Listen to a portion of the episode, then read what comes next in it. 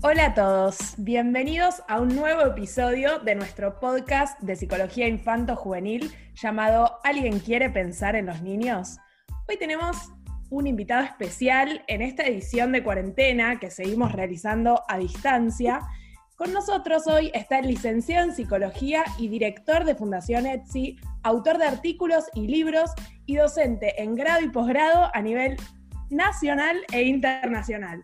Es un pionero y referente en la psicoterapia basada en evidencia con niños y adolescentes. Un aplauso para Javier Mandil. Muchas gracias, muchas gracias. Este, me avergüenza, me avergüenza. Bienvenido. Gracias. Gracias, gracias. Dato de color fue nuestro docente también, así que un honor tenerlo aquí con nosotras. Bienvenido, Javier, gracias. Siguen siendo muy buenas mentirosas. Bueno, no, no, gracias, gracias por la buena onda, gracias por la invitación. Y bueno, aquí estoy a disposición. La idea para hoy era hablar sobre el desarrollo de las terapias basadas en la evidencia. En general, nuestros oyentes suelen ser, por lo general, madres, padres de niños y adolescentes. Entonces, para arrancar y para que vos nos cuentes lo que tengas ganas, un poco, ¿qué son las terapias basadas en la evidencia?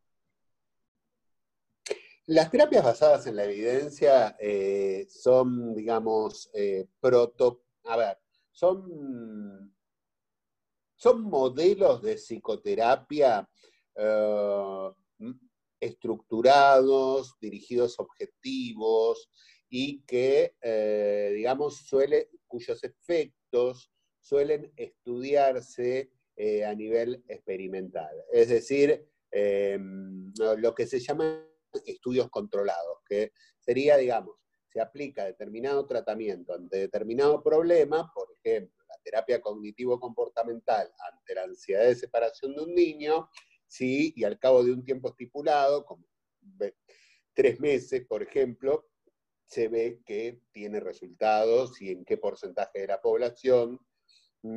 Y cuando este porcentaje de la población es considerable, que hay buenos resultados comparando a los que con los niños que no recibieron terapia, se va, eh, se va elevando, digamos, eh, la base empírica de la terapia. Eh, se va diciendo que es, más, es probablemente eficaz o que está bien establecida su eficacia de acuerdo a la cantidad de estudios controlados que se hayan hecho. También eh, esto es importante, yo había dicho estructuradas. ¿Qué quiere decir? Que hay unos principios bien claros, ¿sí? que pueden ser unos pasos a seguir o principios bien, bien claros para transmitir entre terapeutas y supervisores sobre qué es lo que hay que hacer. O sea que no está tan librado a la subjetividad y las particularidades del profesional.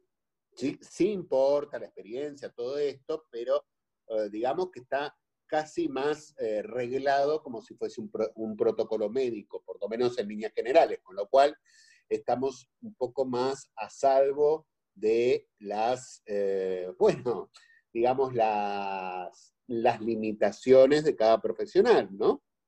Antes era como eh, antes de las terapias basadas en la evidencia, estábamos al 100% librados a que nos recomienden el profesional y rezar a Seferino, casi, eh, o, al santo de, preferencia, porque decían, che, ¿y a vos te parece que el doctor Antunes es bueno, el doctor Pimes es bueno, qué sé yo, qué sé cuánto? Y bueno, decían, sí, es buenísimo, buenísimo, por recomendación boca a boca, y era el único criterio. E igual podía fallar. Ahora también todo puede fallar, pero digo menos, porque este, se sabe que el doctor Gómez, Antunes, la doctora Pipes, etcétera, etcétera, están llevando a cabo un tratamiento en líneas generales parecido, que sigue unos criterios similares, ¿no? Sí, tal cual. Sí, sí, sí. Bueno, me olvidé de presentar a Lucía Chigaray, que está con nosotros para los oyentes, que te va a estar haciendo también un par de preguntas. Hola Lu, ¿cómo estás? Hola. Gira, hola Javier, ¿cómo están? Em, bueno, sí, yo tenía una pregunta con esto de las terapias basadas en la evidencia. ¿Que estén basadas en la evidencia significa que son infalibles? No, no, para nada, para nada. Digamos, que estén basadas en la evidencia es que probabilísticamente ante una determinada población de, ante un determinado tipo de paciente con determinado tipo de problemática o motivo de consulta, eh, si el profesional está certificado y aplica el tratamiento como se debe, probabilísticamente eh, va a tener buenos resultados. ¿sí? Eh, puede ocurrir o que, digamos, eh, como ocurre en la medicina, que, lamentablemente se dé algún error del profesional, en general se puede subsanar, etcétera, etcétera, o puede ocurrir que aparezcan complicaciones en la presentación del caso.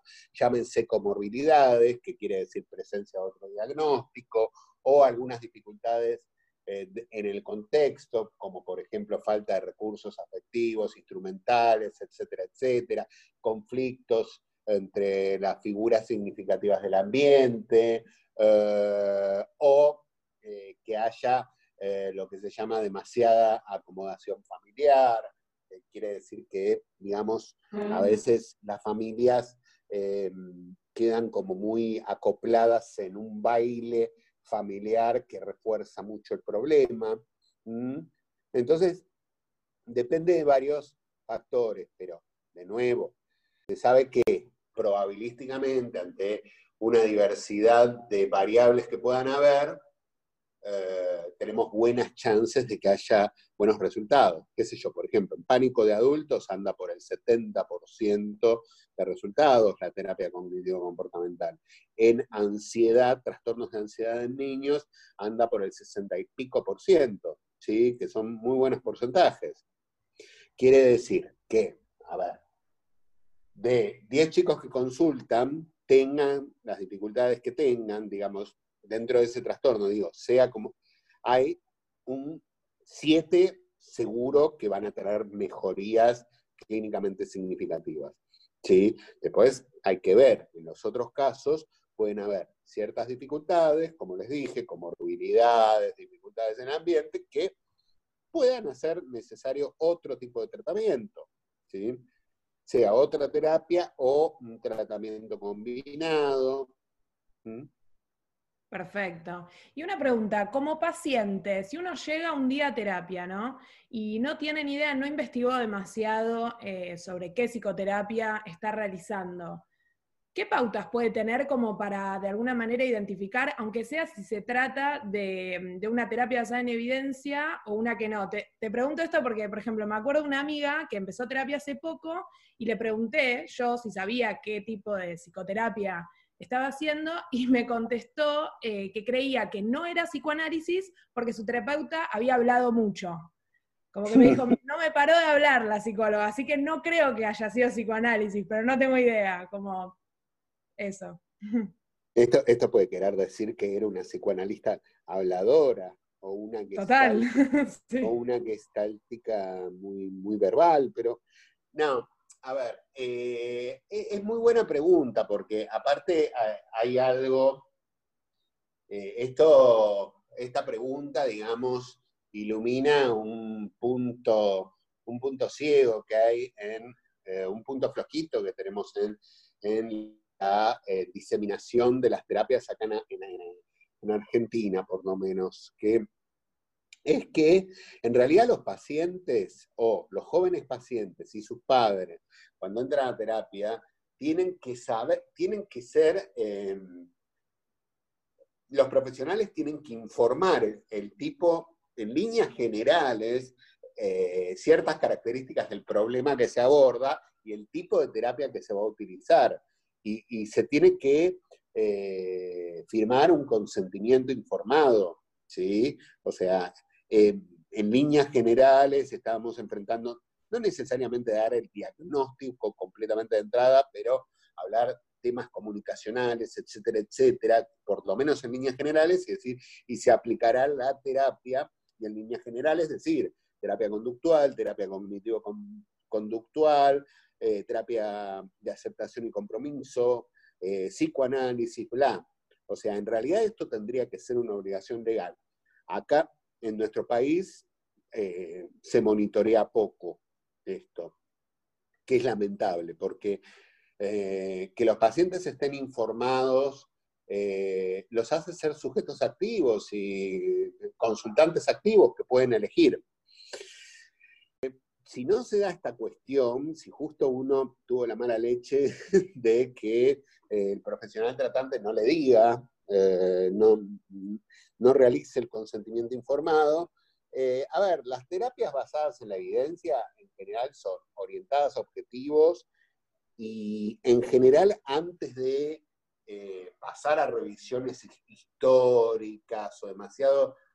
O sea, una cuestión es, una cuestión es que se haga una, eh, una historia evolutiva, que se hagan algunas, algunas ah, preguntas diagnósticas sobre la historia del problema, pero digamos que antes de eh, pasar a cosas muy abstractas, históricas, en cuanto a la intervención, qué te pasó en la infancia, o qué esto, qué lo otro, que se puede hacer en algunos casos, antes que eso se hace, hacen una muy un muy buen análisis del el problema en el contexto actual, ¿sí? Y, eh, digamos, eh, negocian objetivos concretos con los consultantes. O sea, tengo un problema de ansiedad en tal situación, en tal otra. Eh, mi objetivo sería poder tolerar más la ansiedad y poder hacer ciertas cosas en mi vida, etcétera, etcétera. Objetivos bastante concretos que se negocian con el terapeuta y es muy común que, por un lado, se suscite una reflexión guiada por preguntas, ¿sí? para tratar de, de alguna manera, flexibilizar visiones generales y que por otro lado se realicen ejercicios más conductuales, sea en sesión o como tareas para la casa. Diría que eh, esto es en líneas generales um, principios comunes a las terapias basadas en la evidencia. Si ustedes lo piensan, esto estaría presente tanto en la terapia interpersonal, terapia cognitivo-comportamental, terapia de aceptación y compromiso.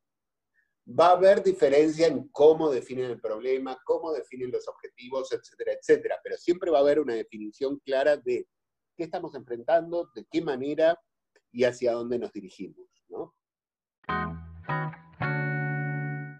Javier, con esto que decías eh, mm, del consultante como parte activa, estaba pensando un poco en, antes de empezar a estudiar psicología, que yo no sabía nada, ¿viste? Sabía que existía el psicoanálisis, porque todo el mundo sabe que existe el psicoanálisis, pero hasta ahí, y que la verdad yo no era una paciente muy activa. Yo fui a la primer psicóloga que se me cruzó, hice terapia un millón de años eh, con ella, y hasta ahí. Después, empezando la carrera, como que se me abrió un mundo de psicoterapias, empecé a conocer un montón de cosas nuevas y empecé a probar también, ¿no?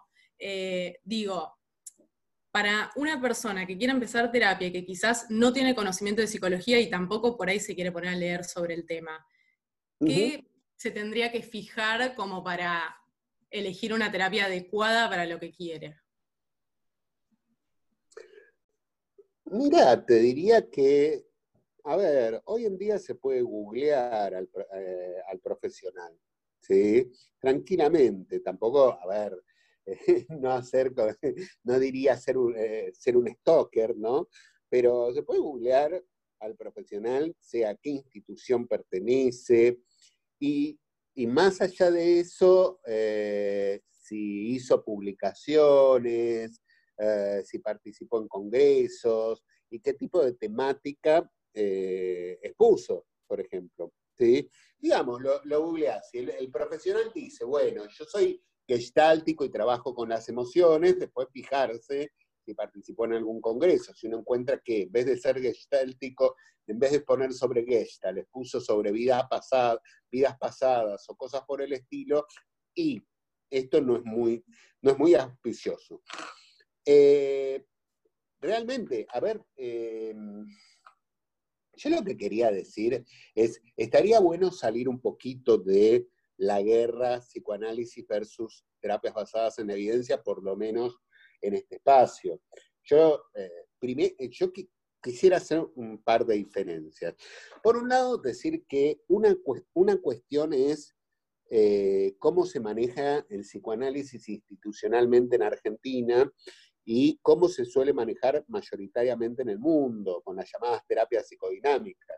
O sea, afuera también hay modelos de inspiración freudiana, psicodinámica, que tienen fuerte base en la evidencia, que se hacen tratamientos breves, focalizados, ¿sí? Um, con alguna metodología clara. Acá es como que no se investiga, ¿sí? Entonces eh, es como que se deja muy al libre albedrío de los profesionales elegir la teoría que más le piache. Lo otro es que no es que el psicoanálisis, por lo menos desde mi punto de vista, no es una cuestión de que no sirva. Es una cuestión de que mayoritariamente por las investigaciones que se han hecho, por lo menos afuera, puede servir más eh, para revisiones vitales, revisiones existenciales, del proyecto vital, en adultos, cuestiones de revisión de patrones afectivos, esta cuestión de, bueno, ¿por qué siempre me pasan estas cosas, el trabajo? ¿Por qué siempre reacciono de esta manera? Etcétera, etcétera. Hay evidencia sobre eh, depresiones en adultos, pero eh, el problema es que para trastornos de ansiedad, trastornos obsesivos compulsivos, problemas de conducta y la mayoría de trastornos en niños y adolescentes, la evidencia a favor de diversas terapias cognitivas y conductuales, o en algunos casos terapias eh, interpersonales, o terapias también contextuales, pero todas con base en la evidencia. La evidencia, digo, eh, tiene muy fuerte eh, recomendación en base a estudios afuera. ¿Se entiende lo que digo? ¿Mm? Sí, Entonces, total. A mí me parece que eh, tenemos que salir de esta idea de la terapia eh, todista, ¿sí? O sea, eh, no existe, yo no, no, no veo que exista la terapia todista, porque la verdad que la tesis estándar, por ejemplo, no te va a ayudar demasiado, por lo menos en su forma más estándar, digamos, a hacer grandes revisiones existenciales, etcétera, etcétera. Mm. Pero sí va a ser genial, por ejemplo, para un trastorno de ansiedad. ¿Ok?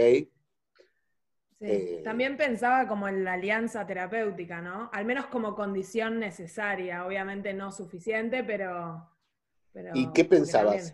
¿Cuál era tu, tu inquietud o tu reflexión al respecto? No, en realidad pensaba que mm, digamos, es una, digamos, es una condición necesaria para que, una, para que una terapia pueda llevarse a cabo, independientemente quizás del tipo de psicoterapia, desde ya que es importante el tipo de psicoterapia y como decía antes, no es condición suficiente, pero, pero sí me parece como quizás uno de los criterios a tener, como bueno, si viene una amiga, un familiar y nos dice y nos cuenta su experiencia, yo de lo primero que preguntaría es como, bueno, te sentiste cómodo, cómoda, cómo te cayó, como, ¿no? Una cuestión incluso, digo, no muy teórica. Y sentiste ciertas coincidencias.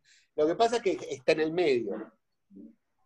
Eh, está en el medio el concepto de relación terapéutica. Sí. Está muy relacionado con un concepto que es la alianza terapéutica, que de hecho el primero que lo investigó fue un psicoanalista norteamericano, pero de nuevo, de estos psicoanalistas norteamericanos que investigan, ¿sí? que acá hay pocos, eh, que fue el doctor Bording, ¿sí? y lo que dijo de alianza terapéutica ¿sí?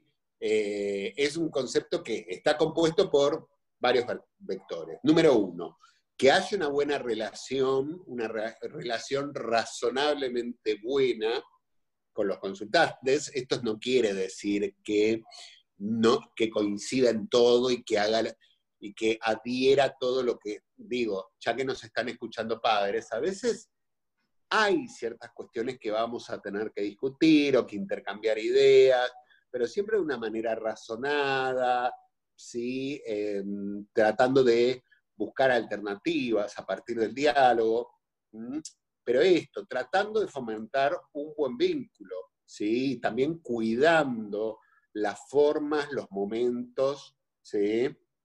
¿Ok?